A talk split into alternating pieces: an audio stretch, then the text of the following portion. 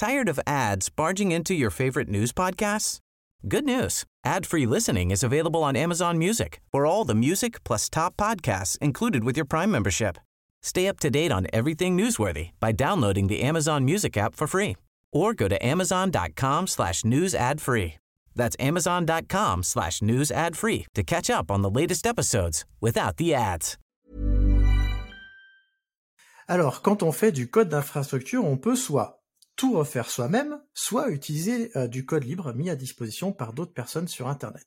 Alors justement, aujourd'hui, on va se pencher sur la gestion de la configuration en particulier avec Ansible, et on va se demander s'il vaut mieux bah, utiliser des modules ou des playbooks publics, ou alors redévelopper des ressources personnelles euh, nous-mêmes. Bienvenue sur Radio DevOps, la balado-diffusion des compagnons du DevOps. Si c'est la première fois que tu nous écoutes, abonne-toi pour ne pas rater les futurs épisodes. C'est parti Bienvenue à toi, cher compagnon, dans euh, Radio DevOps, ton émission de vulgarisation cloud et DevOps mensuelle. Alors, tu l'auras compris à l'introduction. Aujourd'hui, on va parler d'Ansible, mais pas seulement, parce que notre réflexion et notre discussion, elle reste valable sur tout un tas d'outils, euh, et notamment les outils d'infrastructure as code et de configuration management, euh, dont on va parler aujourd'hui. Alors, on va s'appuyer pour certains d'entre nous beaucoup sur Ansible, parce qu'on est beaucoup à connaître Ansible ici, mais ça reste valable pour absolument tout. Pour parler de ce sujet-là avec moi, j'ai Nicolas. Bonsoir Nicolas. Salut tout le monde. J'ai aussi René. Bonsoir René. Ouais, bonsoir à toutes et tous. Et enfin, Damir. Bonsoir Damir. Salutations. Et on va commencer à se poser la première question de euh, pourquoi est-ce qu'on voudrait réutiliser des modules, des librairies, euh, des playbooks publics, puisque dans Ansible on utilise le terme playbook, ou tout un tas d'autres choses qui soient déjà publiées sur Internet et qui sont euh, souvent libres. Est-ce que l'un d'entre vous veut commencer cette partie-là et nous dire pourquoi est-ce que lui-même utilise des parties libres sur Internet? Je peux commencer.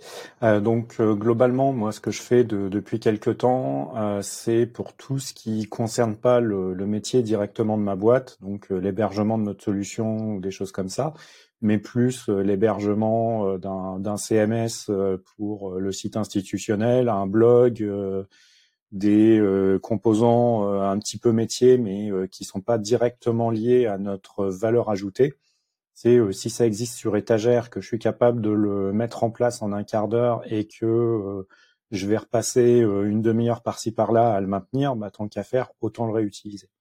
Par contre, c'est comme une librairie open source que je vais utiliser, je vais regarder qu'est-ce que ça va m'apporter, combien de temps je vais mettre pour l'intégrer, et est-ce que le truc est maintenu, est-ce que le code est lisible, parce que si c'est abandonné, il faut que je puisse le reprendre. Et euh, si je peux le faire euh, directement moi-même euh, en trois quatre lignes de code, bah, je vais plutôt avoir tendance à le, le réutiliser moi-même. Et, et sinon, c'est Erwan qui, qui était qui s'était exprimé par rapport à ça avant moi quand on avait préparé l'épisode, mais qui ne peut pas être là. Lui, ce qu'il regarde aussi, c'est euh, toute l'activité sur le repos, les issues, les updates, euh, est-ce que euh, les issues sont bien corrigées dans les temps, etc. Mais aussi s'il y a des tests de CI pour vérifier que bah, tout fonctionne. Donc là, par exemple, si on parle d'Ansible, est-ce que ça marche bien dans X version d'Ansible avec X version de Python sur des systèmes d'exploitation différents, etc et vérifier que ça supporte bien différents systèmes d'exploitation comme de la Ubuntu, de la Red Hat. Alors c'est là où euh, moi je mets un petit bémol par rapport à ça, c'est quand ça en supporte un petit peu trop et que euh, quand on commence à aller regarder dans le code que c'est vraiment trop compliqué et que ça paraît un petit peu tordu la manière dont c'est fait, c'est là où moi je me pose la question de réécrire tout ça moi-même. Et toi, Christophe, tu gères comment ça, par exemple, sur Frogit? Alors, avant, avant de parler vraiment de Frogit, je voudrais juste parler de, de mes cours, parce que je donne des cours euh, dans Cible, justement.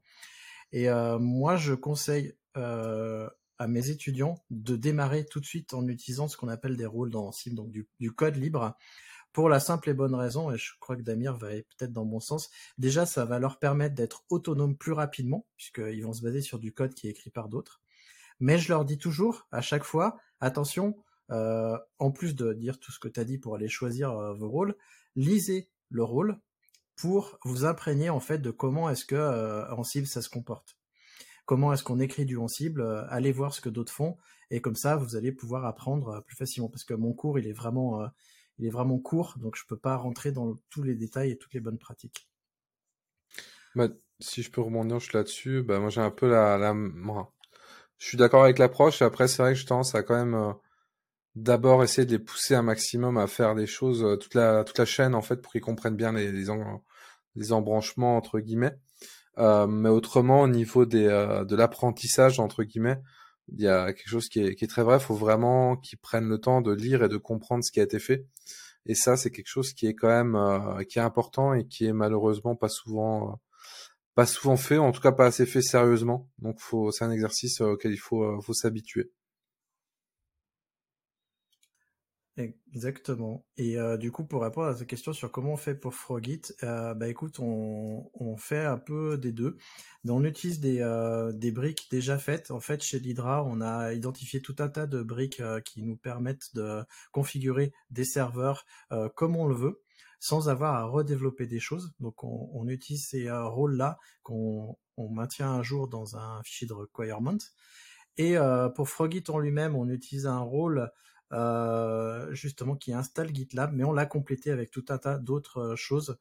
Et on est en train justement de se demander si on va pas nous-mêmes développer notre rôle parce qu'on atteint les limites des choses. Mais ça, je pense qu'on en parlera euh, dans la deuxième partie de l'émission. Mais grosso modo, tout ce qui tout ce qui est déjà fait sur Internet, nous on le réutilise, quitte à justement participer à l'évolution de ces briques libres. Parce que la question, en fait, euh, nous, on est tout petit, on, est euh, trois, euh, trois techs, et du coup, on peut pas se permettre de maintenir tout un tas de d'outils nous-mêmes.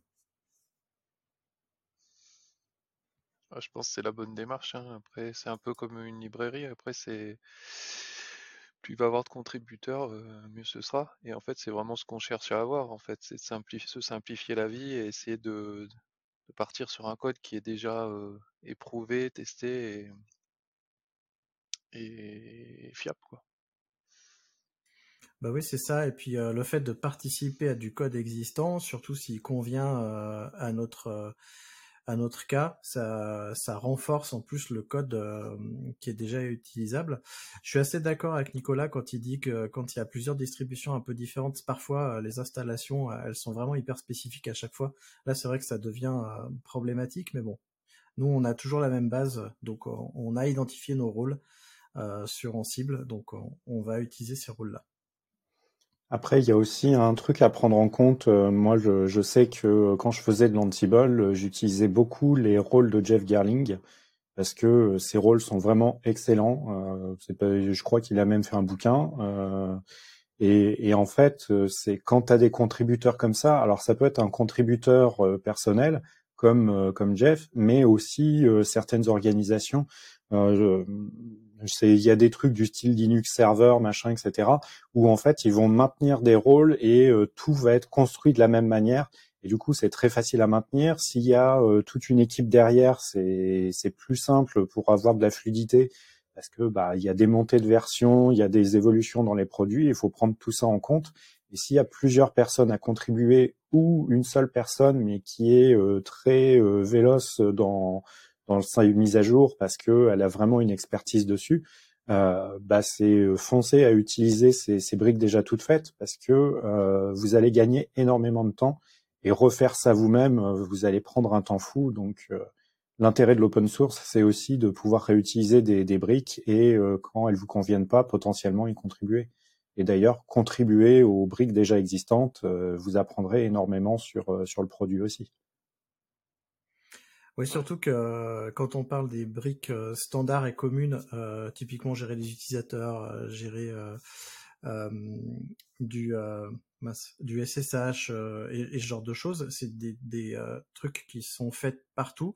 Et donc redévelopper quelque chose, c'est pas forcément nécessaire parce que les, les outils qui sont déjà à disposition font très bien les choses. Par contre, nous, ce qu'on ce qu'on fait, c'est que grâce aux variables, notamment dans cible, on peut modifier les comportements des rôles, et c'est ça que qu'on fait justement. Vous avez un autre truc à dire justement sur le pourquoi est-ce qu'on pourrait utiliser des modules ou des playbooks publics? Non, pour, être honnête, moi, je suis à l'inverse de, je pense, le, panel ici. Je pense à, pas spécialement, à pas en utiliser énormément. J'en utilise de temps en temps, beaucoup plus peut-être sur du cube, mais moins, on va dire, que, la moyenne de, de, l'équipe actuellement dans le podcast. Ben, on en parlera justement dans la deuxième partie. Alors, il y a un autre truc. Ouais. Vas-y. À pas négliger non plus, c'est que si on vous demande d'installer un composant que vous ne maîtrisez pas forcément, en général, les configurations par défaut sont assez bien foutues pour partir directement en prod. Donc, euh, par exemple, sur du Nginx, vous aurez les headers de prod qui seront désactivés euh, par défaut. Euh, vous aurez le nombre de workers, etc., qui seront correctement gérés. Et euh, ça, c'est pas négligeable en termes de gain de temps euh, aussi, parce que non seulement vous allez installer votre produit euh, rapidement, mais en plus vous l'aurez configuré correctement pour pour être prêt plus rapidement à partir en prod. Exactement. une bonne source d'inspiration si on veut, même sans les utiliser, ben, créer ses propres ses propres modules à soi entre guillemets. c'est vrai que c'est bien de s'inspirer aussi de ce qui est fait ça peut donner des idées. et puis souvent, les, les gens qui en font beaucoup, je pense qu'ils ont des bonnes pratiques. C'est bien, bien de les suivre. Tu me fais une transition parfaite sur pourquoi est-ce qu'on pourrait créer des briques libres, puisqu'on a parlé d'utiliser, mais avant de parler à pourquoi est-ce qu'on devrait redévelopper pour un usage interne, je voudrais qu'on parle un petit peu de pourquoi est-ce qu'on irait, nous, créer des, des briques de ces outils-là euh, et notamment, je vais vous apporter un témoignage et puis euh, après, je laisserai la parole à Damir. Euh, je vais vous parler de la collection en cible Why You Nost qu'on développe chez l'Hydra, puisqu'on a découvert Why You Nost il y a pas si longtemps que ça, il y a, il y a, deux ans, je dirais, on a commencé à l'utiliser un petit peu. Et on s'est posé la question, évidemment, en mode DevOps, comment on fait pour l'installer, le configurer et euh, ce qu'on peut le faire avec Ansible. Et on, a, on a étudié un petit peu les rôles qui étaient à disposition sur Internet, mais on s'est aperçu que bah déjà euh, tous partaient d'un seul et unique rôle. Euh, ils n'étaient pas forcément maintenus. Euh, ils étaient, ils étaient parfois pas, ils respectaient parfois pas les bonnes pratiques que nous on, on, a édictées en bonnes pratiques, hein, celles que nous on, suit. Et du coup, on s'est posé la question est-ce qu'on referait pas nous-mêmes un, rôle euh, et on a décidé bah, d'en faire un parce que parce que voilà, on voulait développer un service basé sur Unost. Et on s'est on, a fini par maintenir une collection complète. Donc une collection dans Ansible, c'est un ensemble de rôles parce que euh, on a étendu le comportement de Unost euh, au plus loin du plus loin. On a ajouté des choses par rapport au fonctionnement de. Et là, on, on va rajouter encore plein de trucs. Donc ça c'est un truc, euh, c'est un témoignage, c'est euh, si vous-même vous créez des briques qui euh, à l'origine sont libres mais qui ne conviennent pas forcément et que ça peut être en effet utilisable par d'autres, pourquoi ne pas le rendre libre? Puisque nous c'est notre objectif, c'est de rendre libre les choses, même si on a une partie de notre business qui utilise cette collection là. Nous, ce qu'on va vendre à nos clients, évidemment, c'est le service et la gestion qui est tout autour de cette collection. Hein, puisque si on prend la collection et qu'on installe Unost et qu'on la configure, c'est c'est pas suffisant. Il y a toute la partie administration, infogérance, etc. Et je laisse la parole à Damir. Bah, du coup, je rebondis là-dessus. Pourquoi avoir créé une nouvelle, euh, bah, une nouvelle collection Plutôt, vous avez, peut-être essayé de voir avec euh, ceux qui existaient déjà pour leur proposer des refactos, des évolutions ou? Alors oui, on a euh, proposé au tout début de participer à, l'évolution des rôles existants, sauf qu'en fait les personnes répondaient pas vraiment. On avait vu que les projets étaient euh, parfois abandonnés. On a contacté d'autres personnes. Euh, qui étaient en voie d'abandon de leur projet. Donc celles qui nous ont répondu nous ont dit bah reprenez le code, il n'y a pas de souci, il a, pas de problème. Et euh, on a fait une collection après parce qu'en en fait, on s'est aperçu que notre rôle était pas assez modulaire et on a rajouté des trucs qui n'étaient pas prévus par les autres euh, les autres rôles. notamment tout ce qui est partie backup qui n'était pas prévu dans Unost. Bah, on a rajouté un rôle, etc. Les rôles de configuration des applications et autres et autres. Et du coup, en fait, il s'avère qu'aujourd'hui, notre collection est, la plus utilisée sur Unost dans Site Galaxy. Donc, c'est que en fait les rôles existants ne suffisaient pas vraiment et n'étaient pas maintenus. C'est aussi pour ça qu'on a décidé de partir dans la, création d'une autre. Ok, je pense que c'était intéressant de préciser pour les lecteurs vu qu'on parlait de, participer à l'open source.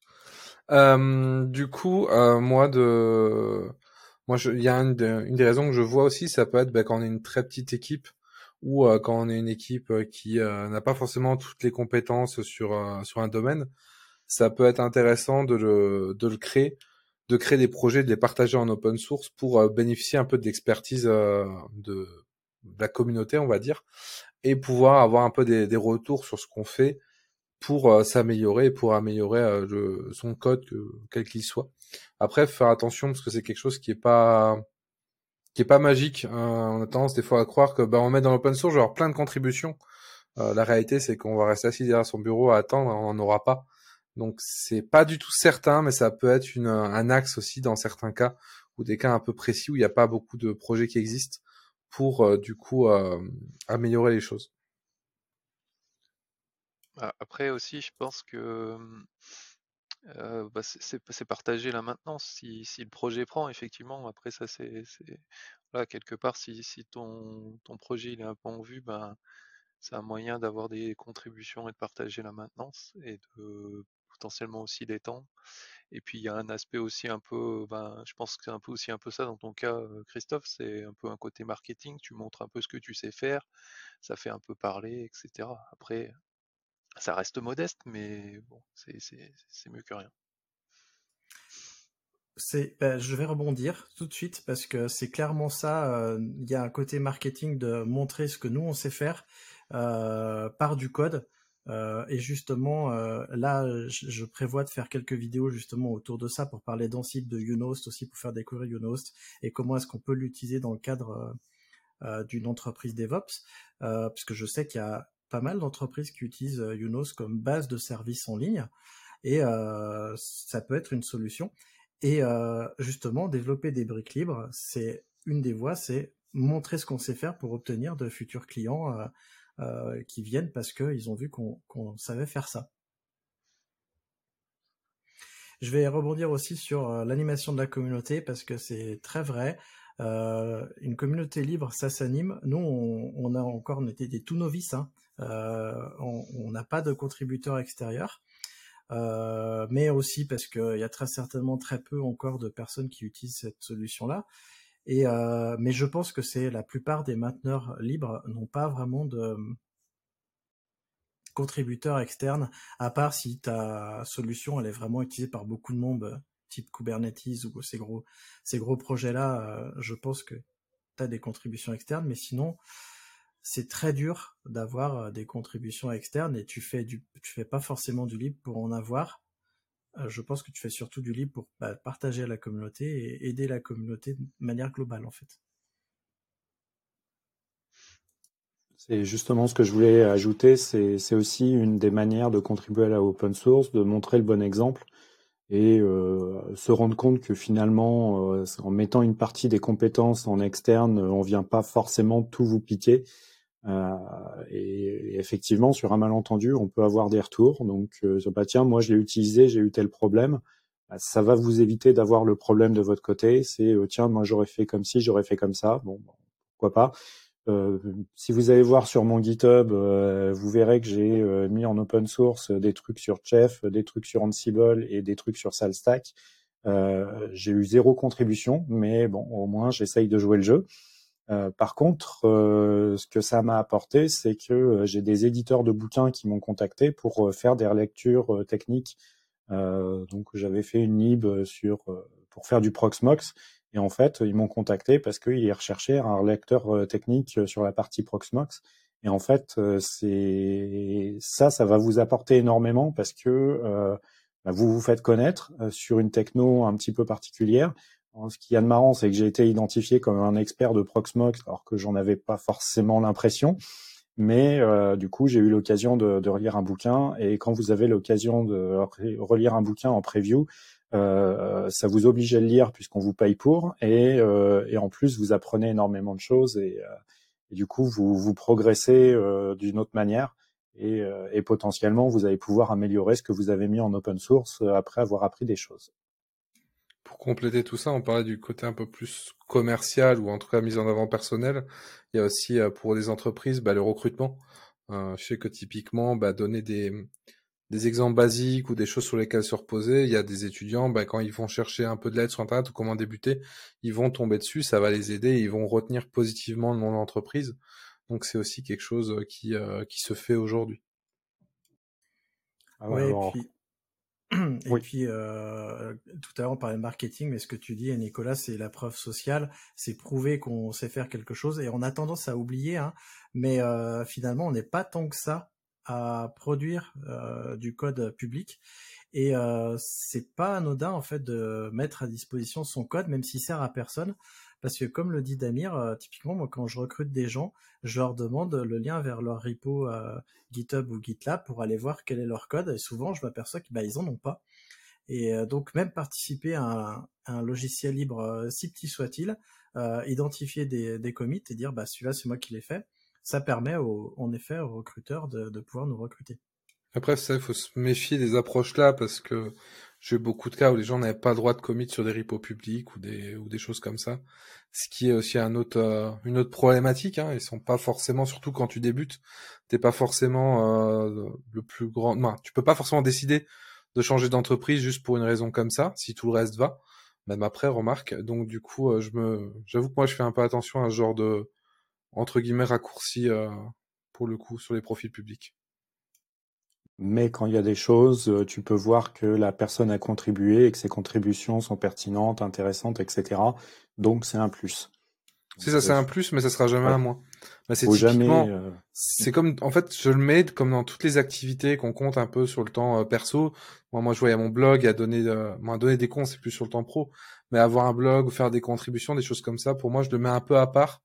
C'est, c'est pas quelque chose que je compterais comme un moins s'il y en a pas.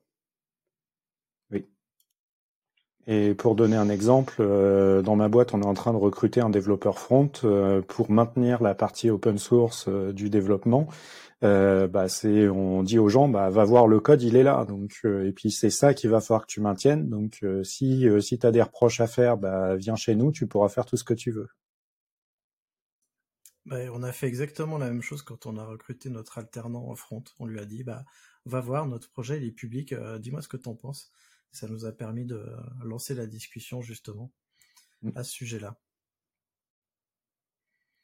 Est-ce que vous avez d'autres choses à dire sur le pourquoi est-ce qu'on pourrait créer des briques libres ou est-ce qu'on passe à la suite? Bon, eh bien, je vous propose alors de passer à la suite. Mais avant de passer à la suite, j'ai un petit appel à l'action à, faire, puisque euh, suite à la publication de mon anti-sèche euh, Git, euh, je me suis dit que j'allais en créer une autre, et donc j'ai écrit une anti-sèche en cible, puisqu'on parle d'en cible ce soir, ça me permet de glisser en fait ce petit mot. Donc si tu veux avoir cette anti-sèche en cible et me faire des retours sur celle-ci, eh ben le lien est en description, tu peux cliquer et tu pourras obtenir l'anti-sèche en cible. Say hello to a new era of mental health care. Cerebral is here to help you achieve your mental wellness goals with professional therapy and medication management support. 100% online. You'll experience the all new Cerebral Way, an innovative approach to mental wellness designed around you. You'll get a personalized treatment plan from a therapist, prescriber, or both in a safe and judgment free space. Your cerebral therapist or prescriber will outline a customized plan with clear milestones along the way so you can get to feeling your best. With Cerebral, you're not alone in your mental health journey. We're here to empower you to live a fulfilling life. So take that first step towards a brighter future and sign up today at cerebral.com slash podcast and use code ACasts to get 15% off your first month. Offer only valid on monthly plans. Other exclusions may apply. Offer ends July 31st, 2024. See site for details. Tired of ads barging into your favorite news podcasts? Good news. Ad-free listening is available on Amazon Music for all the music plus top podcasts included with your Prime membership. Stay up to date on everything newsworthy by downloading the Amazon Music app for free or go to amazon.com slash news ad free. That's amazon.com slash news ad free to catch up on the latest episodes without the ads. Maintenant, on va se poser la question de pourquoi finalement on va redévelopper des choses qui ont déjà été développées par d'autres et pourquoi on va les garder en interne euh, dans notre entreprise, puisqu'on a abordé l'aspect euh, libéré, mais là on va, on va parler de le garder en interne dans notre entreprise et c'est Nicolas qui va ouvrir le bal. Ouais, bah en fait, euh, c'est ça rejoint un petit peu ce que je disais tout à l'heure par rapport au choix. C'est euh, à vouloir prendre quelque chose d'un petit peu trop générique, ça va pas répondre à 100% de vos besoins. Et finalement, bah, vous allez, euh, si vous essayez de faire rentrer votre projet, votre manière de l'installer dans un truc public, vous allez essayer de le faire rentrer au chausse-pied vous allez y passer six mois et, euh, et finalement vous auriez peut-être été beaucoup plus vite à tout refaire vous-même. Alors euh, c'est vrai qu'il faut quand même bien maîtriser l'outil euh, avant de commencer à faire des choses comme ça, mais euh, c'est ce qui va vous permettre de gagner du temps sur du long terme parce que votre base de code sera quand même plus simple à lire puisque ça va faire exactement la manière dont vous l'installez et ça va pas forcément gérer toutes les autres distributions. Donc euh, c'était aussi ce que je disais tout à l'heure par rapport au nombre de distributions. Si vous en avez qu'une, ça sert à rien de gérer euh, les 50 euh, autres puisque vous vous installez un point deb, vous installez un point RPM, mais vous installez que ça. Et tous les fichiers de configuration, c'est les vôtres. Donc la partie hyper modulaire que vous pouvez avoir ailleurs, vous vous en avez pas besoin. Par contre, vous, vous avez d'autres contraintes. Et des fois, les rajouter euh, dans des, dans des trucs euh, un petit peu à côté, bah c'est des fois, ça, ça fait perdre du temps. Alors après, euh, ça n'empêche pas de regarder ce qui a été fait à côté pour s'en inspirer plus ou moins fortement. Alors j'ai bien dit inspirer et pas copier-coller du code parce que c'est, de la propriété intellectuelle et c'est pas très c'est pas très cool pour ceux ceux qui le gèrent mais euh, des fois, c'est, euh, ça va vous permettre de euh, gagner du temps sur votre métier. Ne copier-coller pas, vous le faites et vous demandez à l'IA qui est dans votre IDE de copier elle le code qu'elle a trouvé voilà. publiquement. Vous avez le droit de copier-coller à partir de Stack Overflow, mais pas à partir de GitHub. C'est pas bien. Et, euh, et, après, il y a un autre truc aussi, et c'est marrant parce que avec Arwan, on a vraiment la, la même vision par rapport à tous ces trucs-là c'est euh, avant de, euh, copier euh, un truc aussi de l'extérieur, c'est pour éviter d'avoir un truc qui disparaît, d'avoir des choses qui sont modifiées. En fait, il faut bien faire en sorte que ça soit disponible sur le repository interne. Donc moi, je le fais beaucoup sur les images Docker, par exemple, parce que c'est une certaine manière d'avoir de la gestion de conf. C'est, je suis totalement indépendant. Et quand je fais de quand je faisais de l'Ansible, c'est pareil. Les rôles, je les clonais euh, en local euh, sur mes repositories. Je les maintenais dans un repository guide privé parce que euh, des fois ça disparaît euh, de, des repos euh, publics et vous êtes le bec dans l'eau parce que tout fonctionne sur un truc qui qui existait à l'extérieur et du jour au lendemain vous pouvez plus l'utiliser. Donc ça c'est pas très sympa. C'est quand vous faites des trucs open source, vous les laissez en ligne. si vous voulez plus les maintenir, vous pouvez le dire, mais mais c'est c'est pas sympa de laisser les copains le bec dans l'eau. Et donc, je, juste, euh, je précise que euh, il y a une possibilité dans les dépôts de code, c'est d'archiver le projet, ce qui le met en lecture seule et, euh, et ça dit explicitement ce projet il n'est plus maintenu, mais il est, encore à disposition. Mais le supprimez pas parce que c'est pas sympa pour ceux qui l'utilisent. L'open source, c'est ça aussi. C'est on supprime rien, comme dans Git, on modifie pas l'historique. Et ben quand on publie un truc en open source, on ne l'enlève pas. Et, euh, et, donc, bah, pour résumer, euh, si c'est euh, si c'est vraiment notre métier qu'on installe un composant, si on revend du PostgreSQL as a service, bah, c'est pas quelque chose qu'on va mettre à disposition parce que c'est aussi là où on a toute toute notre valeur ajoutée. Donc, bah, on va faire en sorte que ça colle vraiment à ce qu'on veut faire et on va pas forcément vouloir le mettre à disposition de tout le monde je suis parfaitement d'accord avec ça. Je vais, en profiter. Je prends la parole, puis après je laisserai Damir intervenir ou, René. Euh, nous sur Frogit, on a vraiment cette euh, ça, c'est-à-dire qu'on a pris des rôles publics Mais par contre, il y a tout un tas de trucs qui est notre cœur business. Comment est-ce qu'on fait tourner notre GitLab? Comment est-ce qu'on la configure, etc. Ben ça, c'est pas du tout dans les rôles publics. C'est dans nos propres playbooks et on garde en interne. Et euh, parfois même, il y a des gens qui nous demandent euh, comment est-ce que vous faites? Est-ce que vous voulez partager? Ou on a un autre SaaS aussi qui euh, qui déploie du Nextcloud tuné à notre manière. On nous le demande, on dit bah non non, ça c'est secret professionnel. On a tout un tas de trucs publics, utilisez-les. Mais si vraiment vous voulez, bah vous venez chez nous en fait tout simplement. Vous venez chez nous, vous prenez le service, ou alors euh, on s'entend sur euh, une session de, propriété intellectuelle, mais bon, c'est encore un autre sujet ça. Euh, moi j'ai une question à, poser à Nicolas et peut-être aux autres, parce que cette histoire de dépôt interne, ça m'intéresse parce que je l'ai jamais fait.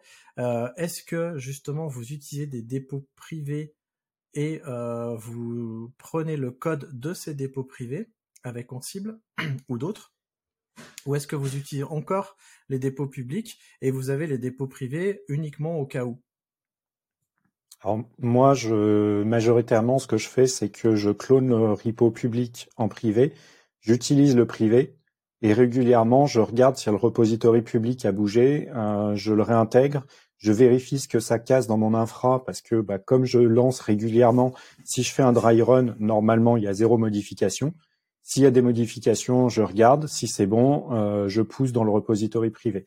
Mais ma base, c'est toujours le repository privé parce que euh, bah, c'est aussi une manière de, bien gérer le truc euh, et de pas se manger, de pas se prendre les pieds dans le tapis lors d'un apply malheureux.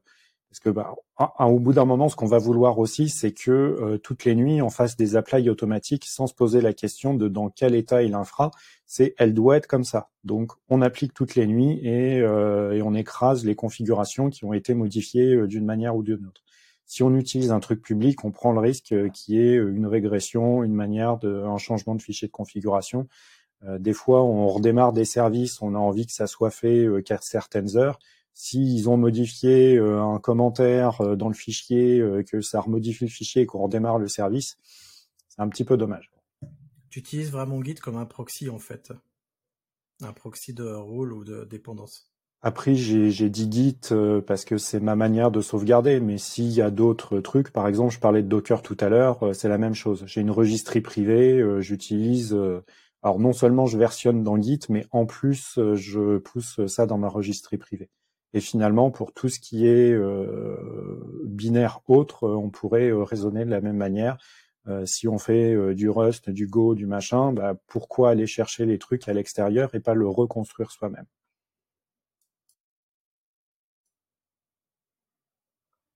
Damir, tu veux, tu veux compléter euh? bah, Ouais, du coup, bah, dans mon cas actuel, on n'a pas de choses publiques de mémoire, ou peu, en tout cas la majorité, c'est sur des repos privés qui sont accessibles en transverse aux clients. Après, euh, ça vient aussi du fait qu'on a des choses qui, pour l'instant, sont ultra, ultra spécifiques, avec des outils, etc., qui sont très spécifiques. Donc, euh, on... ça serait compliqué de le partager sans, euh, sans que ce soit incompréhensible, en fait, et sans contexte. Donc, il n'y a pas forcément d'intérêt. C'est peut-être quelque chose qu'on étudiera et c'est quelque chose qu'on voudrait étudier, je pense, demain, de ce qu'on avait discuté, quand on fera un refacto global, voir si on peut découper des bouts pour les mettre en, public. Mais si c'est, on veut pas, en fait, de mon point de vue et de ce que je comprends où on est de notre vision, on veut pas mettre en public pour mettre en public. Si on met en public, c'est il faut que ce soit vraiment réutilisable. Il faut pas que ce soit juste en mode ouhou, j'ai changé ma permission en public. Regardez, je fais de l'open source. Euh, c'est pas le but. Donc euh, du coup, euh, du coup, ça va avec toutes les contraintes qu'il y a derrière, la doc, etc. Ce qui fait qu'on que pour l'instant c'est pas trop le cas. Et du coup, si je peux, attends, je peux juste euh, compléter justement, on en parlait tout à l'heure parce que nous on a l'expérience là-dessus. Euh, en effet, nous, en maintenant cette collection en cible Host, ça nous pousse à nous poser des questions sur l'usage que va en faire la communauté, et on écrit des trucs qu'on n'aurait pas écrit nous si on l'avait fait pour notre euh, propre usage interne. Et ça nous force à écrire des choses génériques, comme tu le dis. Euh, si c'est vraiment trop adapté à un contexte particulier, ça n'a aucun intérêt de le rendre public. Voilà. Et euh, du coup, moi, ça a un intérêt, mais il est quand même beaucoup plus limité. Je veux dire, c'est, c'est, sera moins réutilisé, sera peut-être plus utilisé pour des gens pour piocher un peu des bouts de code ou comprendre une logique que réellement réutiliser en un bloc. Euh, autrement, bah, comme on disait, il y a il y a un fait que euh, les rôles et choses, en tout cas génériques, que ce soit dans, un peu dans toutes les choses, bah, plus on va vouloir les variabiliser, etc., plus ça va quand même être dur à maintenir, ça va être dur à s'approprier. Euh, je vais prendre un exemple très très simple, euh, qui est pas de l'Ansible, mais c'est, je trouve c'est beaucoup plus parlant. Ça va être tout ce qui est charte Helm. Des fois, il y a des choses assez basiques que je veux que je veux utiliser, je veux mettre en place sur du cube. Euh, je vois la charte Helm, je vois un fichier de value qui fait 3 km, je vois des conditions Go dans tous les sens. Alors Go template, c'est très bien, sauf que ça devient très vite imbitable. Et on en finit par faire que des générations en local avec euh, M template pour essayer de debug. Donc on perd plus de temps qu'on en gagne, et dans les cas-là, ouais, je préfère euh, bah, refaire un peu, réinventer la roue, entre guillemets, sachant que c'est pas non plus énormément de choses à faire en général. Mais je préfère repartir d'une charte de zéro, quitte à aller voir si je me plante pas sur des implèmes ou des choses comme ça et m'inspirer de la logique, etc. Mais je vais pas, euh, je vais rarement réutiliser totalement à part des cas un peu précis comme l'ingress, etc. Mais pour des, euh, des produits un peu plus purs, par exemple Keycloak, je vais préférer redémarrer euh, mon truc de mon côté, surtout que je le connais un peu et on a nos, nos internes. Mais on va préférer partir de côté pour éviter cette complexité. Complexité qui va nous impacter pas que pour la mise en place, qu'on gagne du temps à mettre en place avec des briques libres, mais à contrario, si demain j'ai une brique libre, j'ai besoin de la faire évoluer, etc., euh, parce que j'ai un besoin, il va falloir en fait contribuer. il y, a deux solutions, la solution un peu brutale et la solution un peu plus propre. La solution la plus brutale, c'est de forquer en privé ou en public et mettre juste euh, bah, ce qu'on veut ajouter. Ça, c'est la solution un peu euh, bourrine parce qu'au final, elle participe pas au projet d'origine. Soit il y a la solution un peu plus propre, si j'ose dire, qui est de proposer cette modification au projet d'origine avec potentiellement des discussions, des échanges, etc. Et potentiellement s'il y a un refus, il y a quand même un côté incertain là-dessus, ce qui peut prendre du temps et ce qui peut être euh, un peu compliqué dans, certains contextes. Donc ça c'est quelque chose qui euh, que j'ai déjà vu poser problème en tout cas aux, personnes et qui expliquait euh, le passage en interne. Et, et en général, ouais, moi, moi, ce qui me rebute souvent, c'est la complexité. Typiquement, on parle d'Ansible. Moi, sur là, on a on a beaucoup de clients, mais on a un parc qui est ultra homogène avec euh, en très très très très grande majorité du Debian. Si demain je dois me taper des playbooks Ansible où euh, j'ai que des rôles où il y a cinq fois le nombre de tasks pour être sûr que ça tourne sur toutes les machines et toutes les OS, ça me rajoute de la complexité, ça me rajoute euh, du temps de, de debug pas grand chose. Donc des fois, je préfère un peu. moi, vraiment le les briques libres, je les vois dans deux cas. Le premier cas, c'est comme on disait, soit on connaît pas la, on connaît pas la techno, on a besoin de la mettre en place et on va monter en compétence après. J'aurais tendance à partir là-dessus. Et encore, souvent, bah, ça devient une excuse un peu pour ne pas chercher à comprendre comment ça marche. Donc, faut, faut, on peut l'utiliser, mais il faut pas que ça soit une excuse. Donc, c'est un, un entre deux. Et le deuxième cas, c'est pour expérimenter rapidement des choses, pour faire un POC, etc. Et après, bah, se l'approprier ou l'adapter en fait à notre contexte. Mais pour le coup, euh, à long terme, j'ai rarement eu des cas on était euh, très grand gagnant, à part si ça devient un produit qu'on publie nous euh, pour, euh, pour d'autres choses. auquel cas là, ça devient un peu plus, un peu plus intéressant. globalement, voilà mes, mes petits points. Il y a un truc aussi euh, que je vais ajouter, euh, c'est euh, par rapport à la réflexion que j'ai, et c'est vrai qu'on n'en a pas parlé avant, mais moi ça fait un peu plus de dix ans, enfin ça a bientôt faire dix ans que je travaille dans des sociétés qui développent des logiciels open source et dont le business model c'est vendre l'hébergement de ces solutions open source. Donc c'est et en fait si je fais le choix de gérer moi-même les, les rôles, euh, etc. Euh, pour déployer la, la solution. Euh, c'est pas dans mon intérêt euh, financier, c'est pas dans l'intérêt business de la boîte de mettre ses composants critiques en open source, parce que c'est grâce à ça aussi qu'on gagne de l'argent. Donc euh, c'est et c'est pour ça que pour tout ce qui est site vitrine et ainsi de suite, où c'est des parties qui sont pas dans le core business de la boîte, contribuer dessus, les utiliser, c'est ça me pose aucun problème. Par contre, simplifier la vie euh, des utilisateurs qui vont prendre ma solution open source et l'utiliser en interne, bah, euh, là, euh, bizarrement, je suis beaucoup moins chaud parce que bizarrement, j'aime bien mon travail et je veux le garder. Donc, du coup, je fais en sorte de, de garder cette maîtrise là-dessus. Après, il faut pas. Ça, ça, renvoie à une question un peu plus large qui est le business de l'open source. Aujourd'hui, c'est quelque chose qui est ultra ultra complexe. Hein. C'est, disons que c'est c'est pas que c'est pas tant, je pense, la complexité qui pose problème, c'est juste que le modèle est totalement différent que le business classique et ça demande à penser, euh, on va dire, son fonctionnement de cette manière-là et c'est pas tout le temps possible, surtout quand des choses euh, ou un business sont déjà en place. Donc euh, effectivement, ça peut être, ça peut être aussi un, un, gros frein. Et je dirais même, comme je disais tout à l'heure, et j'insiste là-dessus parce que je vois trop souvent le cas, faire de l'open source, c'est pas juste publier quelque chose, c'est derrière assurer la maintenance, ça va être assurer euh, du coup le support, les réponses dans les tickets, etc. Et le nombre de fois, parce que quand je pars de zéro, je vais quand même chercher s'il y a déjà des choses qui existent, ne serait-ce que pour voir si j'ai loupé quelque chose dans l'install ou dans la logique, au moins relire un peu le code. Sans troll, entre guillemets, 60, 60 à 80% du temps, les projets ont soit c'est des très gros projets qui sont les top projets, etc. Soit c'est des projets qui ont jamais vraiment eu de contribution externe des projets qui ont euh, jamais vraiment eu euh, de grosses mises à jour et qui sont des fois plus à jour. Parfois, il y a des commits qui datent d'il y a plus de 2-3 ans.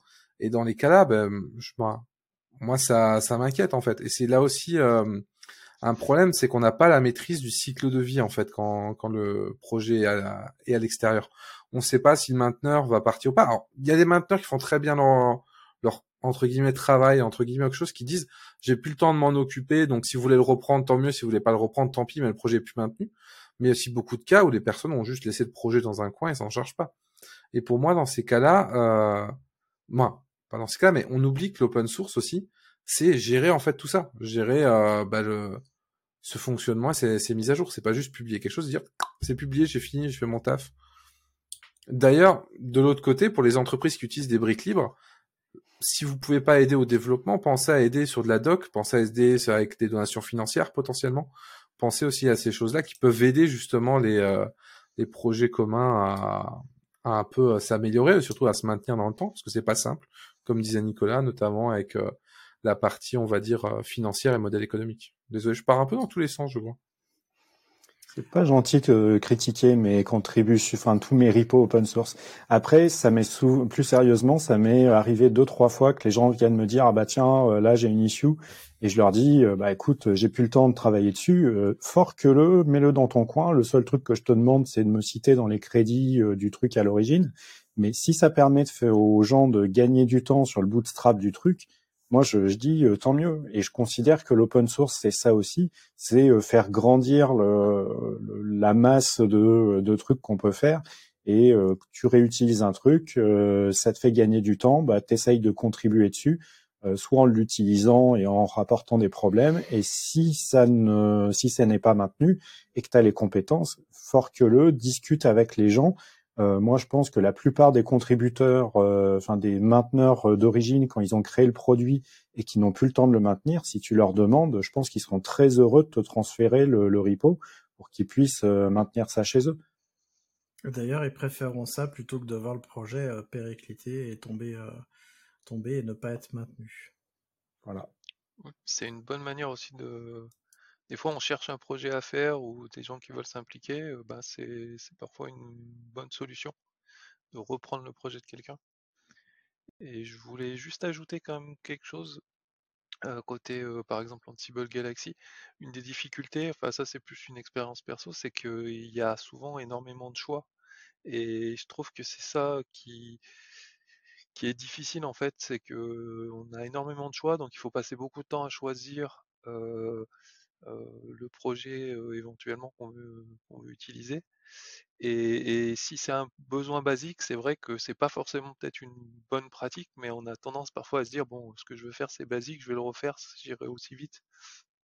Voilà, je pense que ça, c'est une difficulté. Et puis l'autre difficulté, un peu d'expérience de ça, c'est que parfois on veut juste effectivement faire un truc un peu petit, assez basique, et on se retrouve en face de rôles qui sont eh, beaucoup plus complexes, beaucoup plus complets.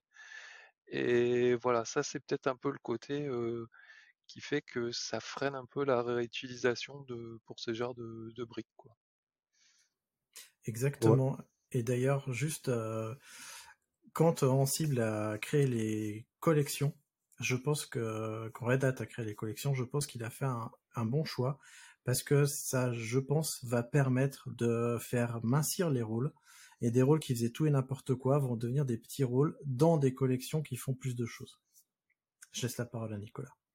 Oui, c'est vrai que ce que disait René, euh, moi ça m'est arrivé, euh, tu veux juste installer un Nginx, un Redis ou je sais pas quoi dans une configuration hyper basique et en fait comme ça gère 40 euh, distribs, c'est il y a les if, les setups, les machins et en fait l'exécution te prend 5 minutes alors que si tu l'avais écrit toi-même, c'était plié en moins de 2 minutes.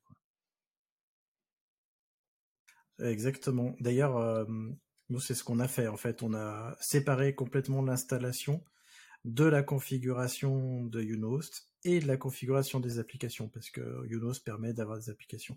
Donc, on a fait plusieurs rôles. Euh, et on a séparé aussi le backup, donc ce qui nous permet de bah, lancer les rôles quand on veut et de faire ce qu'on veut sur les rôles. Et de pas avoir tout dans un seul gros rôle qui fait le café. Et ça aussi, c'est un autre truc qui peut être envisagé. Alors, je sais plus si euh, dans Ansible, on peut le faire euh, de manière aussi fine, mais moi, côté SalStack, ce que je fais de plus en plus, c'est euh, j'importe un rôle existant, je le surcharge de mon côté parce que j'ai quelques rôles qui sont euh, que je prends en open source. c'est pas critique, c'est pas les, trucs de mon métier. Donc encore une fois, j'essaye de prendre des trucs qui existent sur étagère pour gagner du temps. Par contre, j'ai des petits trucs spécifiques à mon installation et des fois on peut surcharger. Et quand c'est un rôle qui s'exécute rapidement, bah, prenez-le euh, et puis, bah, si c'est pas possible de juste le surcharger euh, en réutilisant, je crois que c'est euh, le fait d'importer un rôle dans, dans Ansible. On peut rajouter des, des triggers sur certaines actions. Et si c'est pas possible, bah, copier, coller les actions dans votre truc, comme ça, ça sera plus simple et plus rapide. Je sais pas si c'est possible de surcharger un rôle, honnêtement. On peut faire des, des tâches après, avant, mais je sais pas si oui, alors. Je me posé la question. Quand je dis surcharger, c'est euh, je, je, veux écrire un fichier de configuration à moi et je veux que le service soit redémarré après que ce fichier ait été modifié ou créé. Ok, donc tu complètes le rôle euh, en faisant tes propres tâches. En effet, c'est largement possible de faire ça avec Ansible. Oui, bah, je, hein. Je l'avais fait à l'époque, mais euh, je sais plus euh, dans quelle manière c'est possible. Après, je pense qu'il faut aussi un peu se méfier parce qu'il y a peut-être un biais aussi de quand on le fait soi-même, on croit toujours qu'on va aller plus vite. Et ça, je pense qu'il faut quand même être un peu méfiant parce que des fois, ça prend souvent plus de temps qu'on l'imagine. Et puis souvent, on loupe aussi des, des, cas un petit peu à la marge, etc. Donc voilà. D'ailleurs, ça me fait penser qu'on n'en a pas parlé de ça, du retour sur investissement. Euh, et donc, je pense qu'à mettre dans la balance, développer ses propres rôles ou utiliser des euh, rôles euh, qui existent déjà, comme le dit René, on doit mettre dans la balance le temps de développement qu'on pourrait estimer. Et est-ce que c'est un bon retour sur investissement de le faire nous-mêmes ou d'utiliser un truc et de le tuner un petit peu, comme l'a dit Nicolas? Et ça, c'est des questions à se poser avant de commencer. Ouais, puis je pense qu'il y a un deuxième biais c'est le biais du not dire, c'est-à-dire qu'on aime bien faire son truc à soi parce que quand tu fais ton truc à toi, bah, c'est quelque part plus. Euh, bah, c'est ton truc, tu sais comment ça va marcher, quoi. T'as pas besoin de. Tu l'as pensé et voilà, t'es pas obligé de rentrer dans le code de quelqu'un d'autre, ce qui est souvent plus difficile. Donc euh, voilà, je pense que ça, c'est un, biais quelque part qui, qui peut être un peu trompeur, hein, pas toujours, mais voilà. Mais du coup, tu as le problème inverse parce que quand tu as une personne qui arrive dans l'équipe, euh, si c'est des rôles euh, open source qui ont déjà été utilisés ailleurs, si le gars les a déjà utilisés, enfin ou la fille, euh, on réutilise tout de la même manière et paf, on est opérationnel. Moi, comme je refais tout moi-même, les gens ils arrivent, bah c'est tu te prends un mur parce que il y a énormément de, de, code à lire avant de comprendre quoi que ce soit. Ouais, personnellement, non, mais juste personnellement, j'ai jamais, euh, jamais eu le cas en réalisant des projets, euh, on va dire libres, que ce soit Ansible ou plus Terraform. J'ai jamais eu le cas où je suis tombé euh, sur une boîte qui utilisait un truc que j'ai déjà utilisé dans une autre boîte qui soit publique. Hein. Ça, pour le coup, je pense que c'est le pourcentage de chance est quand même assez faible. Mais d'un autre côté, moi, souvent, ce que j'ai, c'est je prends un code public, que ce soit truc ou, ou, autre. Bah, même si je veux gagner temps en ne le réécrivant pas, le temps que je lise comment ça a été fait, que je le comprenne, surtout s'il n'y a pas de doc où je dois comprendre l'intention avec le code, c'est euh, très chronophage aussi. Je pense que dans tous les cas, c'est très compliqué de. En fait, justement, ce choix de savoir qu'est-ce qui est le plus rentable entre partir de zéro ou euh, partir sur un truc existant, c'est pas quelque chose qui est simple. il y a énormément de paramètres à prendre en compte, que ce soit si le projet est encore maintenu ou pas, à quel point il est encore maintenu, l'insécurité euh, par rapport à cette maintenance Est-ce que ça va continuer? Est-ce qu'il y a un mainteneur dans son coin qui fait tout tout seul? Est-ce qu'il y a une équipe d'une dizaine de personnes qui bossent dessus? Il y a plein de choses comme ça qui sont à se poser. Euh, la complexité, le fait que euh, bah, reprendre, ça peut être chronophage aussi, comme tu disais René, il faut tester tous les cas, etc. Et je pense que faire cette balance, en fait, c'est assez complexe. Dans certains cas, on peut pas la faire précisément. On peut aussi parler de euh, comment on crée un nouveau rôle. Euh, moi, j'ai un, un, pote à moi qui me demandait, euh, mais tiens, mais comment est-ce que tu fais? On a pris un cas concret, on a pris un produit, et en fait, quand c'est quelque chose que je connais un minimum, je regarde la doc et en fait, j'écris directement le rôle et je réécris ça dans l'outil de gestion de, conf, que ce soit de l'Ansible, du stack, peu importe tu réécris au fur et à mesure. Et en fait, à la fin, si ça fonctionne, euh, tu peux le réinstaller autant de fois que tu veux sur autant de serveurs que tu veux. Après, euh, sur un produit qu'on connaît pas, on peut vouloir euh, l'installer à la main en notant les commandes dans un fichier pour pouvoir le reproduire plus rapidement après. Et si on se rend compte que la masse de boulot à faire est pas si énorme, bah, ça vaut peut-être le coup de le retransposer dans un rôle. On peut aussi euh, essayer un rôle. Euh, on prend une machine euh, toute neuve dans un coin. c'est en plus avec le cloud maintenant, on peut faire du crash and destroy. c'est on bootstrap une nouvelle VM, on lance le rôle dessus, on se rend compte que c'est c'est rapide, ça fonctionne à peu près comme on veut. Et ben et hop, on y va, on l'utilise.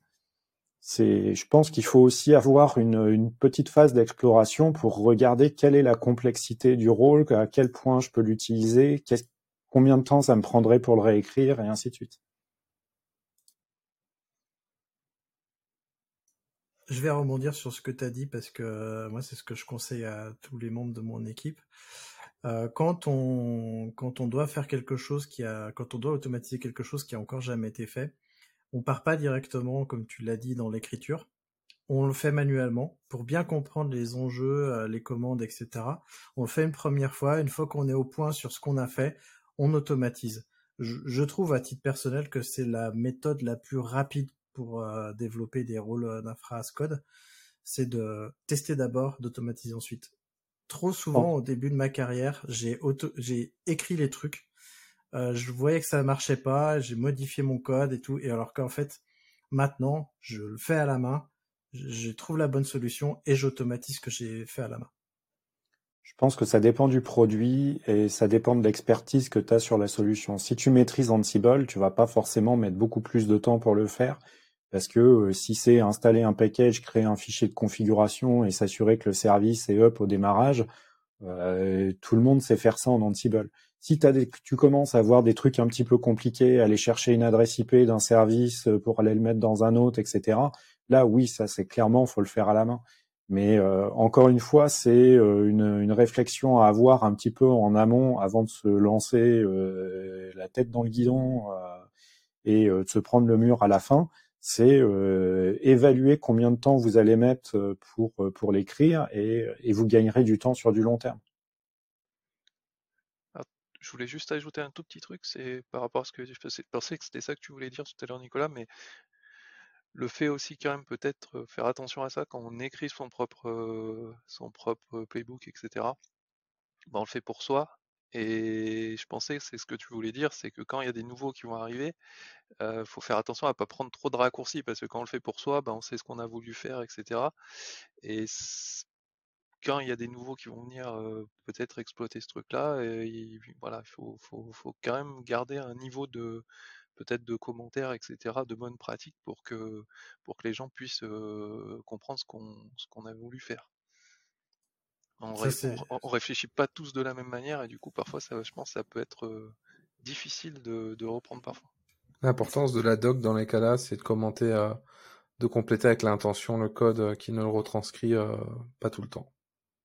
Exactement. Ouais, mais je pense que tu as, un tu peux avoir malheureusement, quand tu le fais pour toi, un peu ce raccourci de se dire ouais bah je sais ce que j'ai voulu faire. Bon, après trois mois après, tu vas peut-être pleurer, mais mais voilà, faut faire un peu attention. Je pense à, ça quand on, refait quelque chose, d'être sûr qu'on le fait au, avec un niveau de qualité mmh. similaire à ce qu'on aurait pu reprendre. Mais ça, pour moi, c'est euh, du coup en interne, même en interne, c'est bien d'avoir une definition of done euh, de rôle et de choses comme ça, qui dit que les choses sont, euh, bah, par exemple, le projet est fini quand tout est explicité, y compris du coup les cas un peu complexes, etc.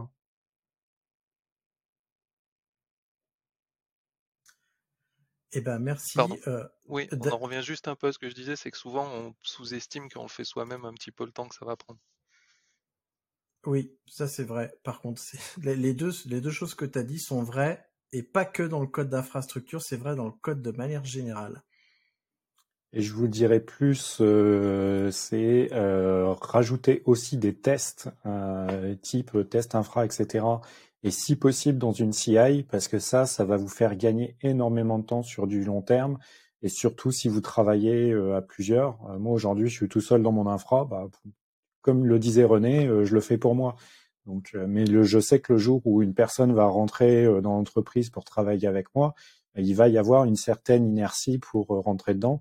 Après, d'expérience, je sais que ça, ça, peut se faire assez rapidement parce que bah, je, je, suis premier à râler sur ce que j'ai fait il y a six mois quand c'est pas intelligible. Donc, du coup, je m'arrange toujours pour que ça soit lisible. Mais bon, bah, des fois, on est dans le rush, donc et d'ailleurs, on a prévu de faire un, prochain podcast un jour sur les tests d'infrastructure. Euh, on attend pour le faire, mais ça arrivera un jour ou l'autre. Est-ce que vous avez des, euh, choses à ajouter ou, euh, ou je passe à la conclusion de cet épisode? Non, moi ça me paraît bon. Eh ben, on va passer à la conclusion de cet épisode. Donc, euh, comme tu l'auras compris, bah, maintenir des logiciels libres, c'est important, ça demande du temps et des moyens. Créer du contenu libre, ça demande aussi du temps et des moyens. Donc, si tu apprécies le podcast et si tu veux euh, qu'il continue à, à venir et à, comment dire, à t'apprendre des choses, eh ben tu peux euh, nous soutenir euh, grâce euh, à un don si tu si tu peux sur soutenir.compagnon-devops.fr. Ça nous aidera à payer les infrastructures, les outils qu'on utilise et ça nous permettra de continuer à faire des épisodes de podcast encore longtemps. En tout cas, je l'espère. Et moi, je vais me tourner vers mes co-animateurs et leur laisser le mot de la fin. Et cette fois-ci, je vais commencer par Damir. Euh, bah du coup c'est euh, si vous utilisez de, de l'open source ou euh, des produits partagés, n'oubliez pas d'y contribuer aussi. Nicolas, un petit mot. Bah, je, je, vais piquer l'idée de Damir sur la documentation et je vais rajouter les tests. si vous faites des trucs en interne, n'oubliez pas que vous êtes vos premiers clients. Exactement. Et René, tu as l'honneur, la signe honneur d'avoir le mot de la fin de la fin. Ah, mais je sais plus quoi dire maintenant. Donc, je vais souhaiter une bonne écoute aux auditeurs et puis euh, à bientôt pour un prochain podcast.